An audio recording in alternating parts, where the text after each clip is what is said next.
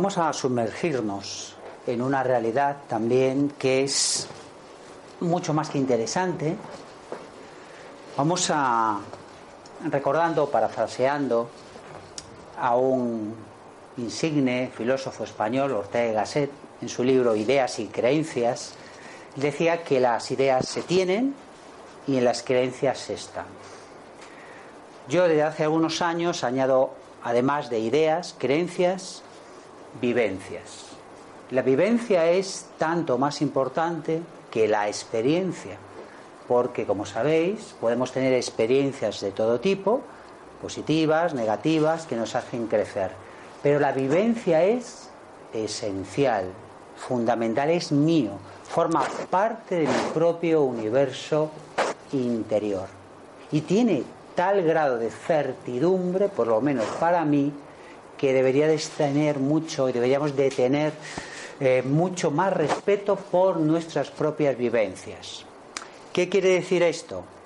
Que la realidad, lo que decimos o definimos, o permitimos que otras personas definan como la realidad, está bien, pero existe mi realidad, mi realidad interior, y eso sabéis hoy que con todo el desarrollo de la física cuántica, onda partícula, onda partícula, experimentador, ¿no?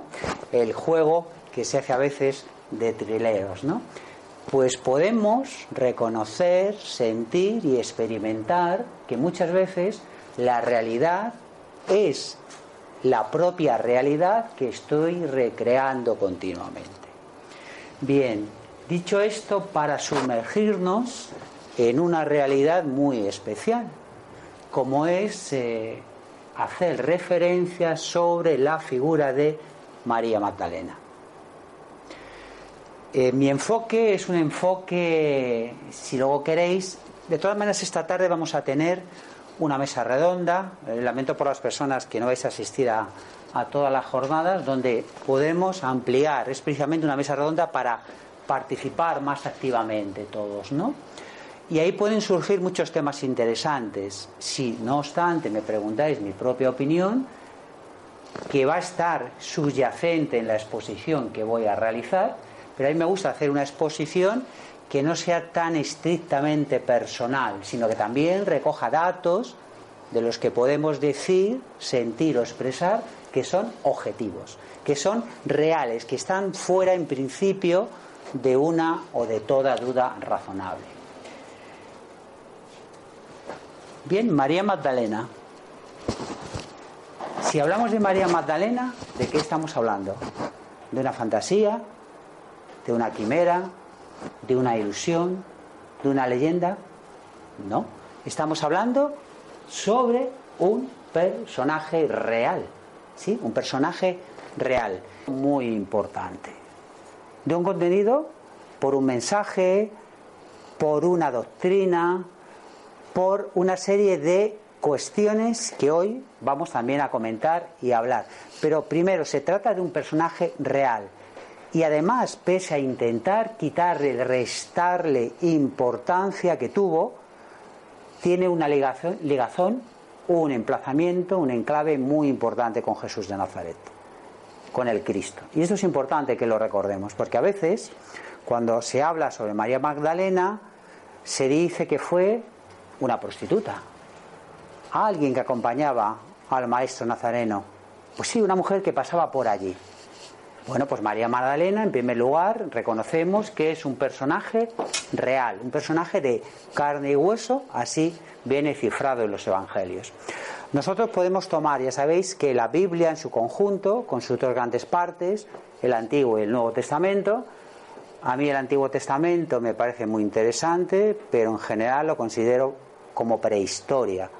El Antiguo Testamento habla de un Dios nacionalizado, del Dios de Israel, de un Dios que es justiciero, que es vengativo, un Dios que está nacionalizado. El Nuevo Testamento, gracias a la venida del Maestro Nazareno, nos habla de el Padre. Y el Padre no es ni tuyo ni mío, sino que es nuestro. Por eso es hay un salto cuántico muy importante entre el Antiguo y el Nuevo Testamento. Y ahora veremos toda la importancia que tiene María Magdalena. Denominaciones que se han vertido que podemos encontrar en diferentes textos. Cuando hablo de textos, en esta ocasión, aunque voy a hacer referencia fundamentalmente a los evangelios conocidos como canónicos o sinópticos, que sabéis que son los cuatro grandes, pero no es menos cierto que tenemos muchos más evangelios. Unos conocidos como gnósticos, probablemente los más importantes, otros que son apócrifos, que no son igual que los gnósticos, pero son también muy importantes. Es decir, que el corpus, el corpus, perdón, de toda lo que está recogido en la doctrina no es solamente o exclusivamente los evangelios canónicos. ¿Por qué? Porque, como bien ha dicho mi compañero Francisco, en momentos determinados, y como hablaba hace unos veranos con una, una mujer encantadora, una auténtica monja muy guerrera, Sor María Victoria Treviño, ella es clarisa, una autoridad en el mundo franciscano, más de 35, 36 libros sobre, sobre Clara de Asís, sobre Santa Clara, sobre Francisco de, Asís.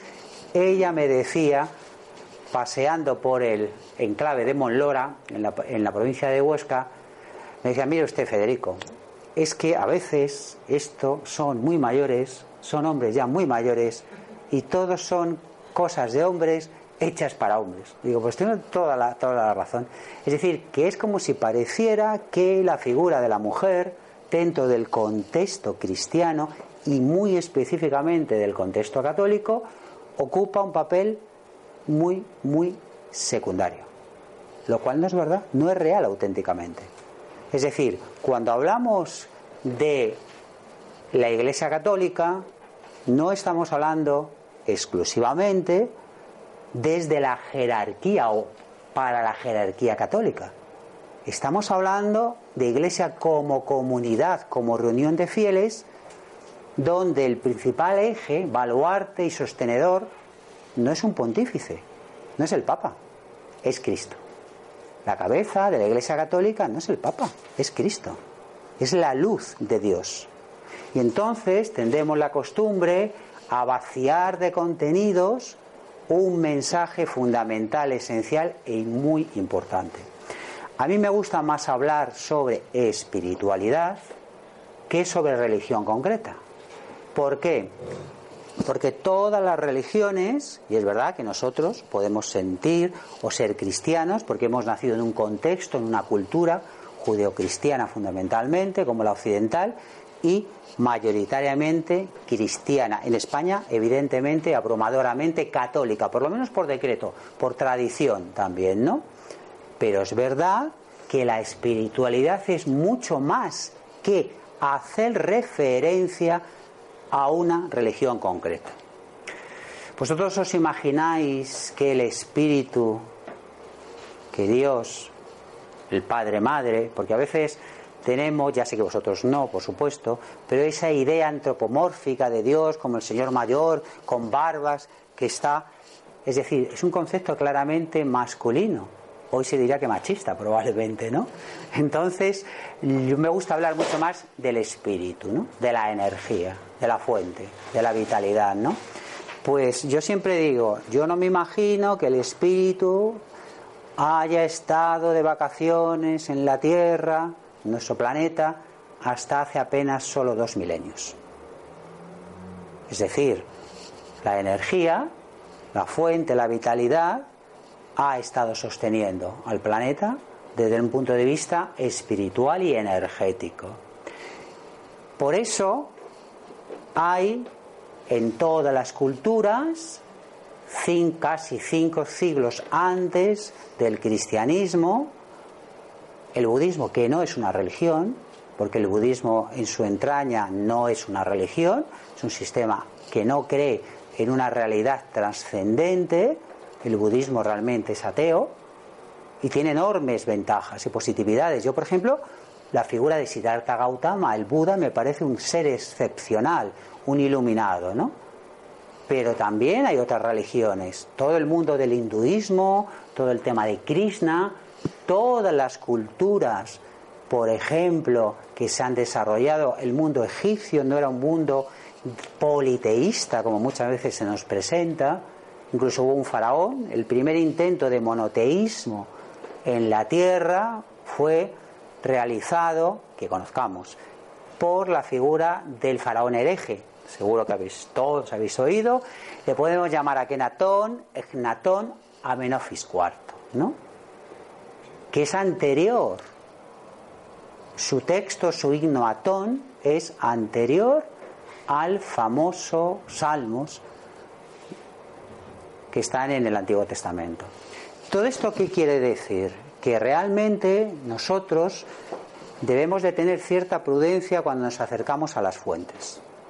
Y cuando desde un punto de vista estrictamente católico, apostólico y romano se plantea hechos bíblicos, vamos a ir al Evangelio. Y vemos que los Evangelios se han cortado, se han pegado, en concilios diferentes, se van cambiando, se van alterando, las tradiciones se escribieron tiempo después, 50, 60, 40 años, muchos de los considerados como grandes apóstoles ni siquiera conocido a Jesús, como es el caso de Pablo, que han marcado toda la doctrina católica fundamentalmente y toda la, la doctrina cristiana. Pues bien, denominaciones sobre María Magdalena. María Magdalena, María de Magdala, María de Betania, la apóstola apostolorum, la apóstol de los apóstoles, la discípula más amada. Son denominaciones interesantes, pero fijaros. Sí. Eh, Francisco, cuando ha hecho la meditación, eh, hacía referencia a María, creo que es la hermana de Lázaro, ¿no? Marta. Ha hecho a Marta y a María. Ha hecho referencia a esa María o, hacemos una mezcla de varias Marías o como mm. hoy María de Betania. Es decir, por un lado está la que decían que era la prostituta, la que vino y tal, la que me enjuagó, y está María, la hermana de Lázaro, ¿no? creo que de Lázaro y de, de Marta, que estaba a los pies. ¿no? Eh, ¿Tú, ¿Tú, refieres a los pies de la cruz? No, no, no. No, a los pies del maestro, cuando le estaban. claro, es que hay diferentes momentos. Una cosa es cuando hay la unción, que es a lo que se refería él, posiblemente Paco a la boda de Caná, ¿no? Es a lo que tú te refieres. Esa es María Magdalena. Y otra es cuando va a una casa, cuando la cogen, cuando le están. Hay diferentes versiones. Pero fijaros, lo más importante, y es que cuando se está hablando de María Magdalena, ¿sobre qué estamos hablando? A veces perdemos la visión del conjunto. Estamos hablando sobre Jesús de Nazaret, sobre el Cristo. Es decir, no estamos haciendo referencia a una persona sin más. Hay un vínculo fundamental con Jesús de Nazaret. Y cuando hablamos de Jesús de Nazaret, por sacar algunos, algunos textos, ¿de qué hablamos? Hablamos también de un personaje real, aunque se puede dudar. Hay personas que dudan sobre la existencia real de Jesús de Nazaret. Pero en evangelios, como el Evangelio de Juan, que no es siendo un evangelio canónico o sinóptico no lo es, como tal es un evangelio totalmente gnóstico. Es un evangelio claramente gnóstico y empieza de forma diferente a los otros porque habla sobre la palabra, sobre el verbo, ¿no? Y en Juan podemos decir, cuando hacemos referencia a Jesús de Nazaret, todo esto viene para situar luego el personaje de María Magdalena y la importancia que tiene y no el minguneo que se ha hecho sobre ella. Porque tenemos que recordar lo que dijo el maestro nazareno, de cierto, de cierto os digo, el que cree en mí tiene vida eterna. Yo soy el pan de vida. Vuestros padres comieron el maná en el desierto y murieron. Este es el pan que desciende del cielo para que de él, para que de él come, no muera. Y luego nos afirma, salí del Padre y he venido al mundo. Otra vez dejo el mundo y vuelvo al Padre. Si dentro del mundo cristiano, del mundo católico, se da importancia a Jesús de Nazaret, al Cristo, como o Dios encarnado, la luz de Dios, tenemos que luego comprender por qué Él a lo largo de su vida, ¿qué fue haciendo Jesús? Predicando, ¿no? Fue hablando, rodeándose de multitud de seguidores.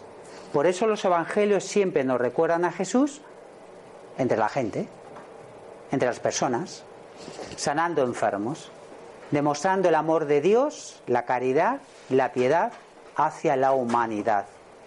Por eso Cristo es con seguridad la fuerza de Dios encarnada. Él posee el poder del mal sobre la enfermedad, incluso por encima de todo el poder de la muerte. Es decir, ¿qué vemos la figura del maestro nazareno? Elitista, se aislaba en templos, se rodeaba solamente de personas muy eruditas, solamente estaba con la gente adinerada, con la gente rica, o hablaba con el pueblo. Y cuando él hablaba y predicaba, utilizaba lenguajes diferentes. Y cuando lo hacía en forma multitudinaria, en pequeños grupos de no iniciados, empleaba las parábolas. Por eso se nos puede mostrar y se nos muestra en los evangelios, en lo conocido, en lo que se nos presenta. Estoy hablando de lo más ortodoxo dentro del mundo cristiano, pues sintiéndose reconfortado, fijaros, reconfortado. ¿Pero ante quién? ¿Ante los grandes reyes? ¿Ante el Sanedrín judío? ¿Ante los grandes rabinos? ¿O ante las mujeres y los niños? que curiosamente siempre están en la impronta, en el mensaje de Jesús de Nazaret. ¿Recordáis lo que era en aquellos tiempos el papel que ocupaba los niños y las mujeres dentro de la cultura judía? Era un papel mínimo, pequeño, yo diría que insignificante. Por eso la gran ventaja del maestro nazareno es que se acercaba y les hablaba de un mensaje de liberación, del reino de los cielos. Trajo la buena nueva. Por eso nos habla de la igualdad entre todos los hombres. Todos somos iguales ante la presencia del Espíritu, del Dios, del Padre. Vosotros imaginaros lo que significaba en esa época que una persona de un calado similar da un mensaje sencillo, claro y directo al pueblo. Al pueblo. Por eso dice, yo soy la resurrección y la vida. El que cree en mí, aunque esté muerto, vivirá. Y todo aquel que vive en mí no morirá eternamente. Y afirmaba, ¿crees esto? Por no poner más, ¿qué estamos haciendo? Estamos yendo a la fuente. Es decir, cuando queremos conocer, saber, intentar explicar o vivenciar algo importante, una realidad importante que tiene una trascendencia para un orbe, para la cultura cristiana, hombre, lo mínimo es que vayamos un poco a la fuente, ¿no? Que acudamos a esa fuente. Es decir, a personas que conocieron y, y le trataron directamente, personalmente. Lo demás son fuentes indirectas. Lo demás son fuentes indirectas y es importante pues vamos a alimentarnos con la fuente directa. ¿Y cuál es, una de las fuentes más directas? María Magdalena. María Magdalena, que fue el primer y probablemente único testigo del Salvador resucitado. Del Salvador que había vencido a la muerte. Y fue a contar María Magdalena, no fue Pedro, Simón, no fue Santiago, no fue Pablo que no le conoció. El que fue a contar, a dar testimonio real, auténtico de lo que ella había visto, fue María Magdalena. Y fue a contar y además no fue creída. Como suele pasar. ¿Por qué? Porque todavía la seguían considerando, a pesar de todo el mensaje del lugar del que el propio Cristo la había colocado, la seguían considerando los propios apóstoles, que hablamos de personas que sí estuvieron cercanas, próximas, que Él les había insuflado el mensaje, seguían dudando sobre María Magdalena, ¿no? ¿Ella qué hace? Insufla, potencia, eh, realiza la fe. Una fe que está perdida, bloqueada. ¿Por qué? Por la peor energía que pueda haber, el miedo. El miedo es una de las energías más tóxicas que puede tener el ser humano. Es una energía emocionalmente tóxica, la peor. Nos bloquea, nos lleva al lado oscuro de la mente.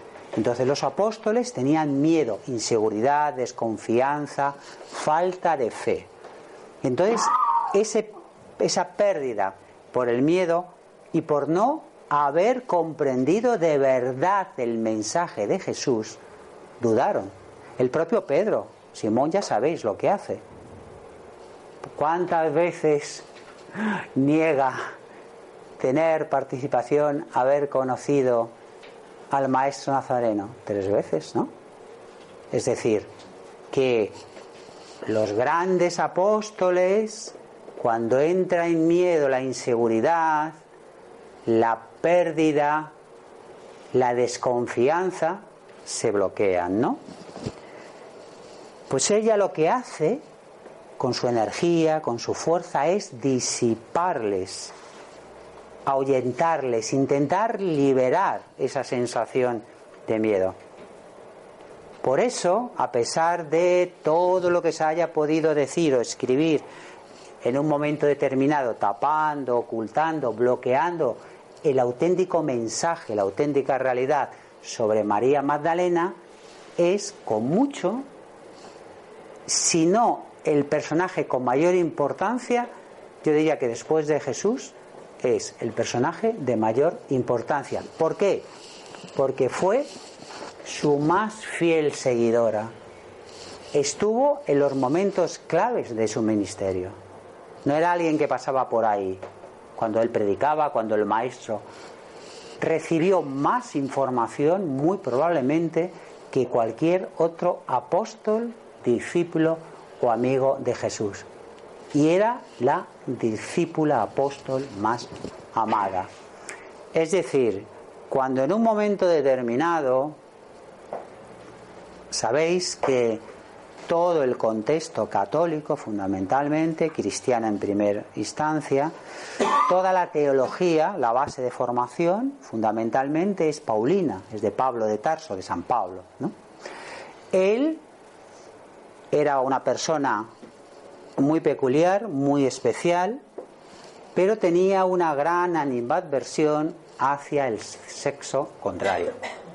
No es que fuera misógeno, exactamente, pero él entendía que en ese momento, en ese contexto, yo no digo que fuera por mala fe tampoco, porque Pablo tiene muchísimas partes de su enseñanza, es una enseñanza gnóstica también. Lo que pasa es que se ha devaluado, se ha quitado, se ha cortado mucho el mensaje de Pablo. El texto de Pablo en Corintios sobre el amor es uno de los textos más hermosos que puede haber. Cuando habla de la preeminencia del amor. Es precioso, es bello, es sublime realmente. Muchas partes de las cartas que hace, también de sus, son importantes. Pero Pablo, no olvidemos, no conoció, no trató a Jesús de Nazaret, al Cristo.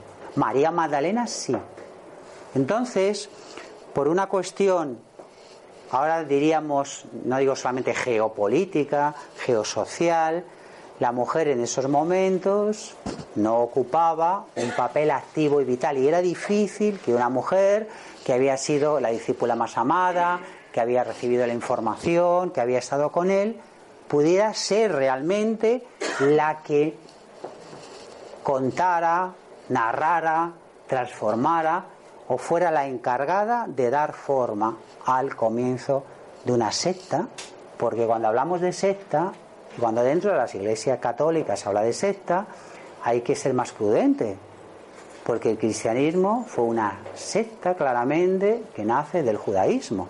Es decir, que la palabra secta quiere decir grupo reducido pequeño, no solamente tiene un sentido sectario negativo que a veces damos, ¿no? Pero todo esto es muy importante porque la prueba más fehaciente es que realmente se ha intentado eliminar toda la importancia matriarcal dentro de la estructura de la Iglesia Católica, ¿no? Y es una responsabilidad no solo de, de San Pablo, de Pablo de Tarso, primera instancia Saulo de Tarso, sino es una responsabilidad también de los apóstoles, y de muchos movimientos, porque al principio, como bien sabe Francisco, las primitivas iglesias cristianas que los templos eran al aire libre, las casas no, se, no necesitaban tener una estructura tan rígida, tan férrea, tan impermeable. Eran mucho más de convivencia, de participación, de hermandad, ¿no? Todo eso, con el tiempo, desde mi perspectiva, se ha ido perdiendo. ¿Por qué? Porque se ha domesticado un mensaje claramente revolucionario para quién? Para el crecimiento del ser humano, para la expansión del ser humano, para la liberación del ser humano. Liberación profunda, fundamental y, y esencial, ¿no? Y por eso quien la obvió posiblemente lo hizo porque se quiso crear una teología, una nueva iglesia, para que tuviera una serie de postulados. ¿Vosotros os imagináis? Yo, en este punto, que he estudiado como Francisco teología también, hablo con compañeros eh, y yo siempre les digo, evangélicamente, evangélicamente, es decir, vamos a los evangelios, a lo que conocemos, que se ha cortado, se ha pegado, pero vamos a lo que institucionalmente consideramos evangelios. No podemos sostener que el maestro nazareno, Jesús de Nazaret el Cristo, viniera aquí a crear un poder material, si es todo lo contrario, un Estado. No tiene ningún sentido, porque mi reino no es de este mundo. Entonces, ¿cómo vamos a, considerar a crear un Estado?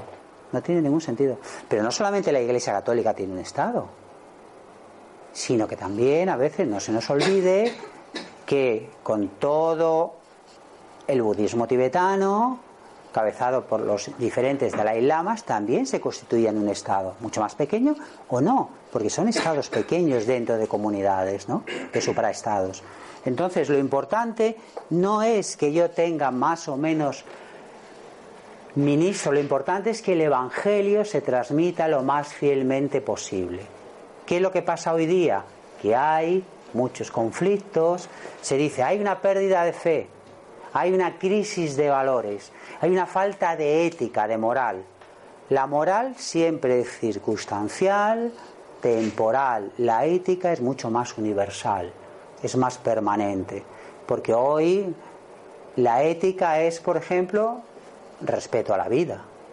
Pero la moral puede ser que tú, porque eres diferente a mí, simplemente no tienes cabida. Todo eso es muy importante para que lo tengamos en cuenta. Y fijaros si es importante el personaje de María Magdalena, que cuando Jesús, cuando Cristo, cuando la luz de Dios está agonizando, está en la cruz, allí quienes estaban. ¿Qué nos dicen los evangelistas? Pues que allí, en el Evangelio de Juan, dice textualmente, junto a la cruz de Jesús estaban su madre, María la mujer de Cleofás, que era la hermana de su madre, y María Magdalena. ¿Dónde estaba Pedro? ¿Dónde estaba Santiago? ¿Dónde estaba Tomás? Pablo ni, se les, ni estaba ni se le esperaba porque no le conocía. Es decir, estaba tres mujeres, tres mujeres, el principio femenino, la energía femenina. Y una de esas mujeres, la cita textualmente, era María Magdalena. Jesús, al ver a su madre y, por eso está en negrita, y fijaros qué testigos están allí. ¿Mm? Tres, ¿no? Veis claramente los nombres. Dice, Jesús, al ver a su madre y junto a ella al discípulo al quien tanto quería, dijo a su madre, mujer, ahí tienes a tu hijo. Después dijo al discípulo, ahí tienes a tu madre. Y desde aquel momento el discípulo la acogió en su casa. Es discípulo de María Magdalena. Es cierto que podemos especular, es cierto que podemos seguir cánones muy ortodoxos, es cierto que podemos decir muchas cosas. Desde mi opinión, modesta, esto no es dogma, evidentemente, el discípulo más amado es María Magdalena. Y el Evangelio de Juan, que es un evangelio gnóstico fundamentalmente, recordad que el gnosticismo, el gnosticismo de verdad, es anterior al cristianismo. Y ahora podríamos entrar en un debate enorme que nos abriría unas jornadas dantescas, maravillosas, en si Jesús era realmente esenio. Y si María era esenia y si María Magdalena era esenia, pertenecía a la comunidad de los esenios. Es decir, hay una enseñanza universal que ha estado siempre, de la cual el maestro nazareno Jesús de Nazaret recoge, porque la trae y la da forma hace dos mil años y presenta un mensaje que en su esencia, en lo fundamental, es igual para hoy. Muy importante, por eso lo remarco. María Magdalena fue la primer y único testigo del Salvador resucitado. Primera instancia fundamental. ¿Esto qué quiere decir? Hombre, esto yo creo que quiere decir algo, ¿no? No es una señora que pasaba por ahí, no es una señora que, bueno, simplemente venía. ¿Os imagináis desde un punto de vista incluso ortodoxo que la primera aparición, que las únicas personas que estaban en la cruz donde se pronuncia el Cristo, las palabras sean mujeres y una de ellas sea María Magdalena, a la primera persona que se le aparece reencarnado, o sea, a decir reencarnado, perdón, resucitado, esto desde el punto de vista católico cristiano es fundamental, porque lo esencial de la figura del maestro nazareno es su resurrección. Para mí no es lo más importante, lo digo de corazón. Para mí no es lo más importante. Para mí lo más importante es su mensaje, fundamentalmente. Pero si le quitamos esa parte de la resurrección, ¿a quién se le aparece por primera vez? ¿Quién es quien va a dar la buena nueva? ¿A Pedro, conocido como Simón? ¿A Leví, a Tomás? No, a María Magdalena. ¿Casualidad? Por eso María Magdalena tiene un papel muy importante. Y ella es, no son los demás, es ella, ella es la que va a contar lo acontecido y en principio no la cree. No fue creída. ¿Por qué? Porque era mujer. Probablemente. Muy probablemente por envidias, casi con toda seguridad. Recordamos, María Magdalena lo que hace es recrear, regenerar, vivenciar la fe. Una fe que estaba perdida, recordáis hace unos instantes, por el miedo. ¿Por el miedo a qué? A que físicamente no tenían. Por eso decía Jesús Nazaret, todavía no sabéis de qué espíritu soy. Mi reino no es de este mundo. Y les enseña, y si recordáis el Padre nuestro, que es la única oración que el maestro nazareno enseña, en el Padre Nuestro, lo primero que dice, bueno, lo primero, lo que enseña es que el Padre no es ni tuyo ni mío, sino que es nuestro. Y eso es muy importante, porque habla del Padre. Y Él, en esos momentos en ese contexto, aunque se, expresara de otras maneras, era muy difícil decir o manifestar el principio universal. Porque los hombres somos culturalmente, cuando hablo hombres hablo de la humanidad, mujeres y hombres. Y él en su contexto, la mujer ocupaba un papel delicado y complicado, ¿no? Y luego en la propia Biblia está, muchas veces las traducciones, en el Génesis, se habla de Dios, cuando el espíritu en el contexto es femenino, y son los Elohim, los Elohines. Es decir, se han traducido muchas cosas que probablemente se tenían que haber hecho de otra manera. Y ella, con su testimonio, a pesar de todo, lo que hace es quitar, erradicar, insuflar la fe. ¿Qué es la fe? ¿Qué es fe?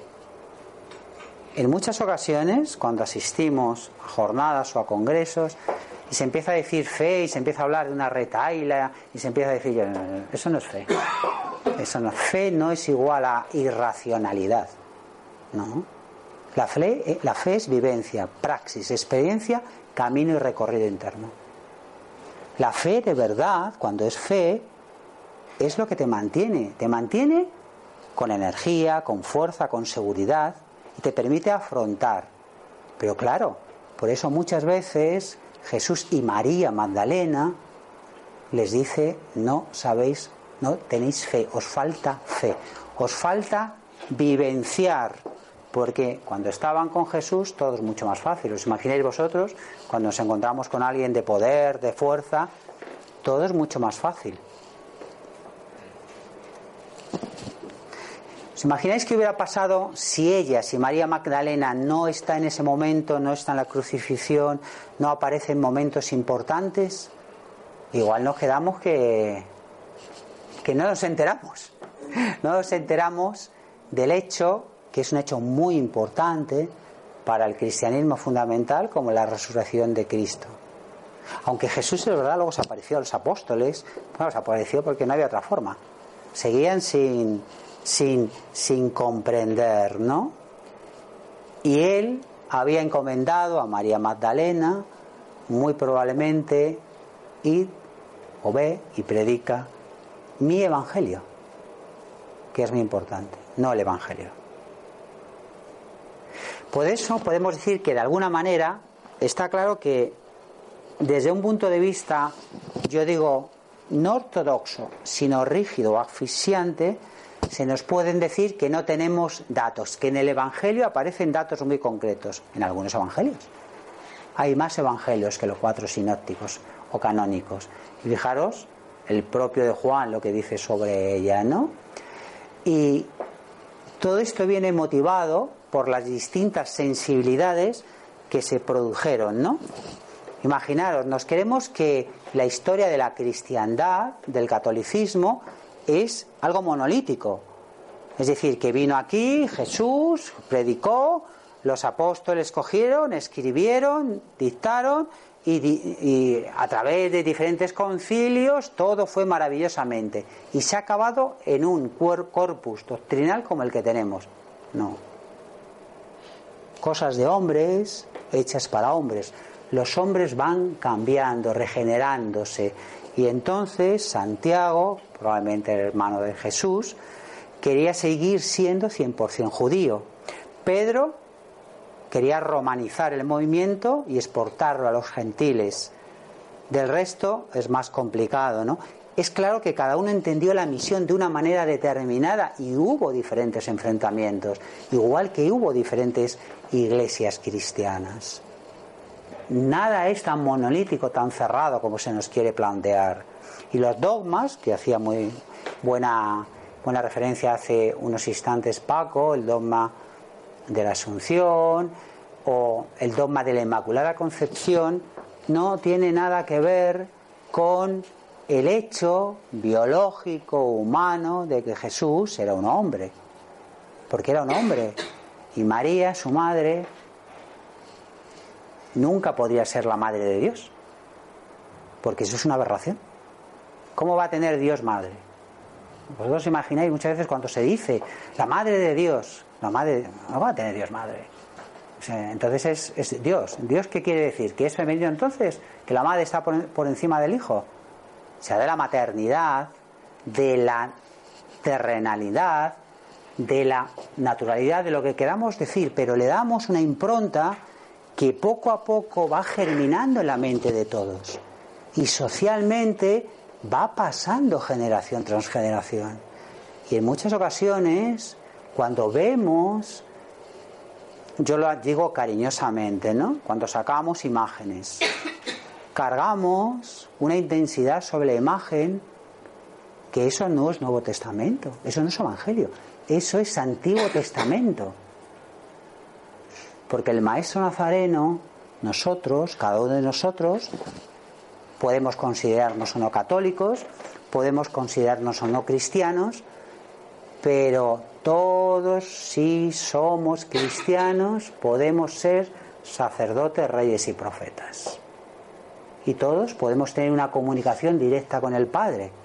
Y la jerarquía, y esto yo digo, la jerarquía de la Iglesia Católica, y a veces no gusta nada cuando digo este tipo de, de expresiones, y no gusta nada sobre todo si se dicen en ciertos foros, se ha encargado de crear demasiados intermediarios. que no son necesarios. Ninguno de nosotros para hablar con la fuente, con la luz, necesitamos intermediarios.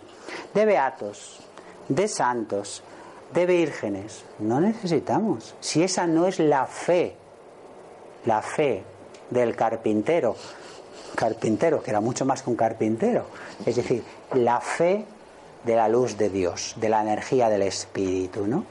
Que es la propia fe también que nos comenta, que nos dice María Magdalena, pero daros cuenta que ha quedado en la mente programada, de, hay como un inconsciente colectivo en el cual se piensa, se dice cuánta porcentaje de la cristiandad, ahí meto tanto todo el tema de católicos apostólicos y romanos, de cristianos adventistas, presbiterianos, luteranos, da igual, todas las ramas conocidas como protestantismo, hacen referencia o hablan sobre algo fundamental o esencial, que es el ser humano. El mensaje es el mensaje. Y no me extraña que, por ejemplo, en un momento determinado, cuando Lutero, que era un monje agustino, se planta, ve la situación que hay, no comprende, resulta inadmisible que su iglesia se haya convertido en una iglesia que roba a los pobres, que para obtener una gula de 100 años en el purgatorio, ¿os imagináis que alguien fuera a pagar para que su padre o su abuelo le quitaran 100 años de estar en el purgatorio y pagara dinero? Y subiera de rodillas por unas iglesias muy inclinadas a unos templos el Lutero clava sus tesis. Y ahí se produce un cisma. Nosotros, todos los cristianos, la cristiandad, lo fundamental, lo esencial es el mensaje del maestro, del maestro nazareno, ¿no? Mensaje que María transmite. Mensaje que María, además, realizó importante. Y no era una mujer que no tuviera un nivel, no tuviera una cultura. Yo hablo de mi opinión, estoy expresando un trabajo también fruto de muchos años, no encasillándome exclusivamente en tres o en cuatro evangelios ni en una tradición, sino ampliando el horizonte. Y como yo no hablo ni es cátedra ni bajo dogma, puedo decir esto y cada uno ya lo aplica si, si quiere o no. Era una erudita de las enseñanzas del maestro era su discípulo más amado, su compañera. Era la energía muy importante femenina. Y aquí, recordando la pequeña meditación histórica que nos ha hecho al principio Francisco, podemos dar el salto o no dar el salto. ¿Era su pareja? ¿Era su esposa o fue? era su mujer, era su compañera simplemente. Tenemos que quitarnos, sacudirnos de la cabeza un mantra terrible que el maestro nazareno eliminó y se nos olvida. Y es la idea terrible, terrible de la culpa. Parece que la cultura judio-cristiana solo existe la culpa. Yo pecador, yo pecador, yo pecador, por Dios, y nos damos en el timo que es un gran centro energético, poderoso. Después del corazón, yo hablo de ocho grandes centros de energía o chakra, porque incluyo al timo también. La culpa, la culpa, la culpa, soy culpable, soy culpable. ¿Es tu culpa? Por Dios, somos responsables, no somos culpables. Hace ya más de dos, dos milenios, incluso para las personas creyentes, el sentido de culpa se ha liberado, se ha liberado totalmente. Y deberíamos de eliminarlo al baúl de los recuerdos. ¿Somos responsables de equivocarnos? Pues sí, soy responsable, me he equivocado, pero no soy culpable de nada, ni culpo a los demás. Somos responsables, porque cuando hablamos de culpa, nos estamos metiendo toda la guarrería, toda la suciedad, la porquería colectiva, esos arquetipos de los que hablaba Jung, y nosotros queremos liberarnos. Todavía no sabéis de qué espíritu soy. les decía muchas veces el maestro nazareno, y de las pocas que lo comprendían era María Magdalena. Y claro que al principio de la cristiandad había mujeres que eran presbíteras y obispos, si es que las ha habido. Entonces, no es cierto, simplemente no es cierto cuando Juan Pablo II dijo lo que dijo, que no había. Simplemente no es cierto. ¿Se puede haber equivocado? Pues probablemente se puede haber equivocado. Como no hablaba es cátedra, pero claro que había. Y Francisco, que sabe muy bien, no vamos a hablar de la de la, de la monja, ¿no? Una de una de, ellas muy, muy específico, ¿no? Eh, que era presbítera. La monja Juan, ¿cómo era? Monja Juan, no, no me acuerdo. Santa Juana, sí, llamada Santa Juana, que no era, que no era, exactamente. Pues claro que que ha habido. Entonces, no se puede mantener por más tiempo, dos milenios después, que la mujer, en base a unos datos no objetivos, no puede administrar sacramentos. Todo cristiano lo puede hacer. Todo cristiano. Y la mujer tiene que ocupar un papel normal, el suyo, porque ya lo ocupó María Magdalena. Y no tiene que ver, otro pilar fundamental, además de la culpa, es la sexualidad. Parece que cuando hablamos de la sexualidad hablamos de algo sucio o guarro, eh, algo denigrante. Por eso, claro, la Virgen María, la Madre de Dios, fue... ¿Cómo fue concebido? Eh, llegó el Espíritu, infundó. Pero qué problema hay que nazca en esta realidad de algo fundamental y normal que es el amor? ¿Hay algún problema? No, ninguno.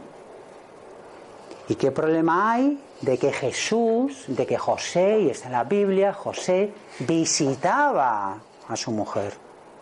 Visitar quiere decir que ella, que hacía, que tenía relaciones. Y, y Jesús tuvo más hermanos. Si es que no hay, ningún, no hay ninguna dificultad, no quita ni un ápice al mensaje. Para nada. Nos perdemos en los pequeños arbustos para ver, no ver la maravillosa inmensidad del bosque. Y entonces se ha, tendido y siempre se ha dicho el mundo demonio la carne. Y algunos decían, las mujeres. Para ponerlo más claro, decían, y las mujeres. Pues no, la sexualidad forma parte de nuestra vida. Entonces, depende de nosotros, ya tú, sucio en tu mente, no en tu cuerpo, Depende del uso que hagamos. Y mi opinión personal. Ahora sí, me pongo en primera persona, aparte de lo que voy comentando, es que para mí Jesús de Nazaret y María Magdalena formaron una pareja absolutamente mágica y espiritual. Y no hay ningún inconveniente en decirlo. Yo por lo menos no tengo ningún inconveniente. ¿Es mi vivencia? Sí. Yo me represento a quién? A mí mismo en este momento. No lo digo porque haya visto noticias que han salido últimamente en Internet, como si fuera, porque Internet tampoco es, es como Wikipedia. Wikipedia está bien, pero no es la enciclopedia británica.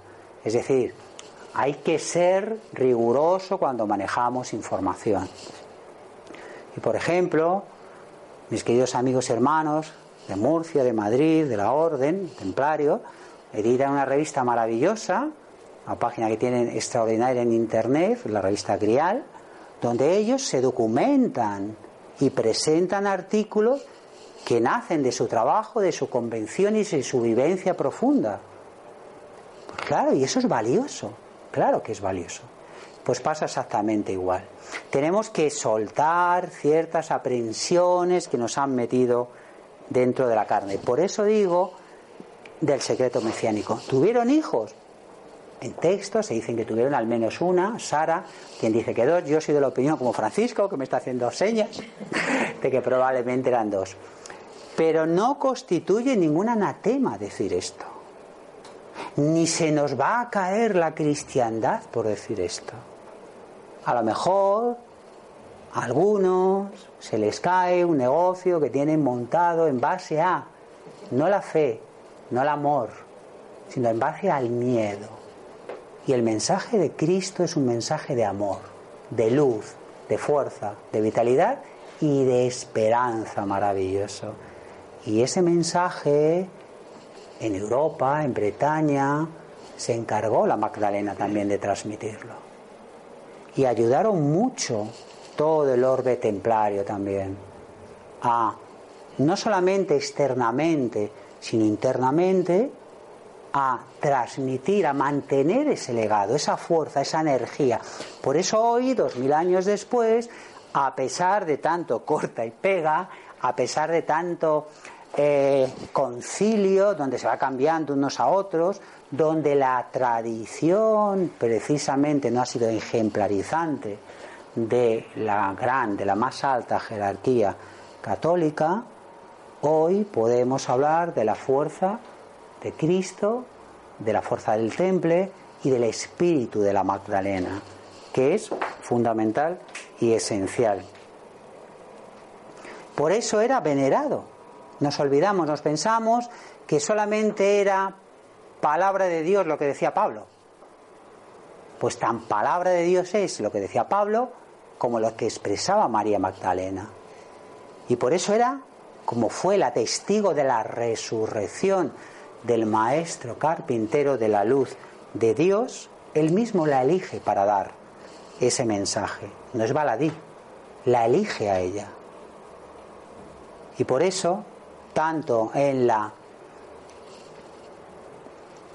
mm, iglesia oriental como la occidental, a pesar de haber cortado y pegado, las dos la consideran como la apóstola apostulorum. Es decir, vacían de contenido, pero no pueden de reconocer por lo menos el hecho. Y eso es importante. Eso es muy, muy importante. Y hoy quiero que ha llegado ya el momento de que hablemos. Y ya os voy a dejar con el último pasaje, un pasaje también un poco especial del Evangelio de Juan, donde cuando se habla, sabéis que los evangelios no están escritos exclusivamente por personas, son como escuelas, realidades, manifestaciones y la famosa fuente común, los cuatro evangelios. Si vamos a todos los evangelios gnósticos, que son fundamentales, esenciales, si vamos a los demás, a los evangelios, también a muchos más evangelios apócrifos que hay, pero hay un, un relato que puede sembrarnos la duda sobre el autor, de este cuarto evangelio claramente gnóstico. Cuando digo claramente gnóstico no solamente lo dice Federico Sánchez, sino el anterior pontífice, Benedicto, en su primer libro sobre Jesús de Nazaret, lo dice, lo afirma y escribe sobre él. Y era un profundo enamorado del Evangelio de Juan, profundamente enamorado. Y este hombre, Ratzinger en su época, que no era especialmente santo de mi devoción, a Francisco, porque es un extraordinario teólogo, era un extraordinario teólogo, yo era más de la línea de Hans Kuhn, del otro, del otro alemán, pero él, él reconoce y dijo cosas que hicieron temblar a muchos, como cuando hizo referencia a la última cena, como cuando hizo referencia a cuestiones importantes que siempre se han tenido como dogma y no son dogma tampoco son práctica habitual. Bueno, pues en el Evangelio, en este Evangelio, podemos encontrar cuando dice, Pedro, volviéndose, vio, lo que, lo, vio que lo que seguía el discípulo al que Jesús amaba, el mismo que durante la cena se había reclinado sobre Jesús y le había preguntado, Señor, ¿quién es el que te va a entregar? Cuando Pedro lo vio, preguntó a Jesús, Señor, ¿y qué será de este? Al discípulo más amado se refiere. Jesús le respondió, si yo quiero que él quede hasta mi venida, ¿qué te importa? Tú sígueme. Entonces se divulgó entre los hermanos el rumor de que aquel discípulo no moriría. Pero Jesús no había dicho a Pedro, Él no morirá, sino si yo quiero que Él quede hasta mi venida, ¿qué te importa? Este mismo discípulo es el que da testimonio de estas cosas y el que las ha escrito y sabemos que su testimonio es verdadero. Y ya cierra. Jesús hizo también muchas otras cosas. Si se las relatara detalladamente, pienso que no bastaría todo el mundo para contener todos los libros que se escribirían. Este mismo discípulo es el que da testimonio de estas cosas y el que las ha escrito. ¿Es Juan o es María Magdalena? O Juan encierra el nombre verdadero, auténtico, de que es el Evangelio gnóstico de María Magdalena. En mi opinión, sinceramente, yo creo que es posible, no voy a decir que sea al 100%, pero mi opinión sincera de corazón es que es el Evangelio de María Magdalena, porque es totalmente diferente a los otros. El verbo, no empieza relatando la historia, no, no, como los otros tres evangelios, el verbo. El verbo se hizo carne. Recordamos, para finalizar, María Magdalena, apóstola apostolorum. Esto no se lo han inventado, esto está en la propia religión, cultura, iglesia oriental y occidental y la discípula más amada. Y para finalizar, un texto. Entonces Leví, que es eh, Tomás, habló y le dijo a Pedro, un texto importante, Pedro, siempre fuiste impulsivo, ahora te veo ejercitándote contra una mujer como si fuera un adversario. Sin embargo, si el Salvador la hizo digna, ¿quién eres tú para rechazarla? Bien cierto que el Salvador la conoce perfectamente. Por esto la amó más que a nosotros. Más bien, pues, avergoncémonos y revistámonos del hombre perfecto partamos tal como nos lo ordenó y prediquemos el Evangelio, sin establecer otro precepto ni otra ley fuera de lo que dijo el Salvador. Y ahora ya solo decir, en principio, un poco como colorario, mm, lo que he pretendido es, yo sé que son datos que todos vosotros conocéis, que podéis manejar, pero es importante que a veces en encuentros de estas características abiertamente lo manifestemos, lo digamos, y no solamente nos quedemos muy bien, un aspecto muy formal, eh, muy ortodoxo, muy institucional, bueno, puede, quizás, tal vez, en algún momento, más adelante. Estamos en tiempos de cambio, de transformación, de desarrollo, de expansión, donde la conciencia, que no la conciencia, la conciencia simplemente sin ese es la capacidad que todo humano tiene de conocerse y de reconocer, pero la conciencia implica un desarrollo mucho más profundo, se extiende, se expande. Por eso surgen tantas cosas y en ocasiones parece que volvemos a un comienzo, a un ciclo. Es tiempo de recogida, es tiempo de cambio, es tiempo de transformación. Cada uno de nosotros tenemos una responsabilidad. ¿Con quién? En primer lugar, con nosotros mismos. Una responsabilidad de querer, de aceptarnos, de respetarnos, de valorarnos, de amarnos de verdad. Y de reconocer las personas que son más cristianas o que puedan ser cristianas, no más o menos, no es cuestión de, de, cantidad o de cualidad, sino que lo son, de reconocer además que hay una, una energía que sostiene, que genera, que te moviliza y que te permite crecer de otra forma, ¿no? Y me voy a acabar, no me resisto, porque antes Francisco me ha dado pie, no pensaba hacerlo, pero como has citado a tu gran, que además es verdad, es un magnífico, fue un magnífico eh, teólogo, mucho más que un teólogo, tú lo decías a Bernardo, pero me dabas pie porque citabas a mi querido Juan de la Cruz. Para mí es un ser muy especial. Os voy a, para dar cierre, para poner un punto y seguido, o mejor, puntos suspensivos a esta conferencia, leeros una poesía, más que leeros, recitaros, que tiene que ver mucho con esta última parte del mensaje del amor, del mensaje mesiánico, ¿no? Del amor entre hombre y mujer, del amor que va más allá de lo físico, físico en el sentido de pasión. El amor puede implicar pasión, es verdad, puede implicar enamoramiento, pero es más profundo. Cuando hablamos de una relación, de una unión sagrada, porque fijaros, nosotros en muchos momentos damos por ciertas cosas que a lo mejor no vemos en la realidad.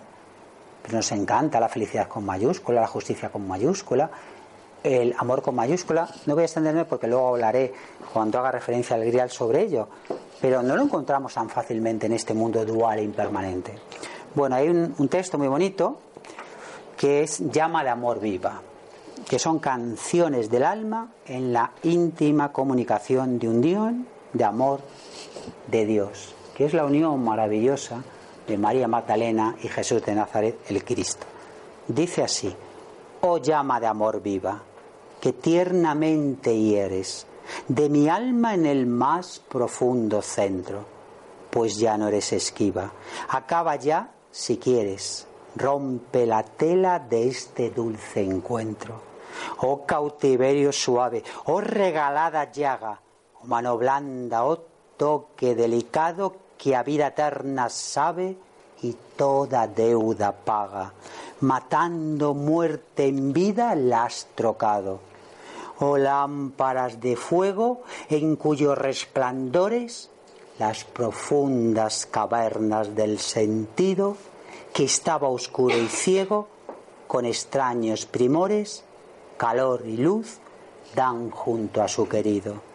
Cuán manso y amoroso recuerdas en mi seno, donde secretamente solo moras, y en tu aspirar sabroso, de bien y gloria lleno, cuán delicadamente me enamoras.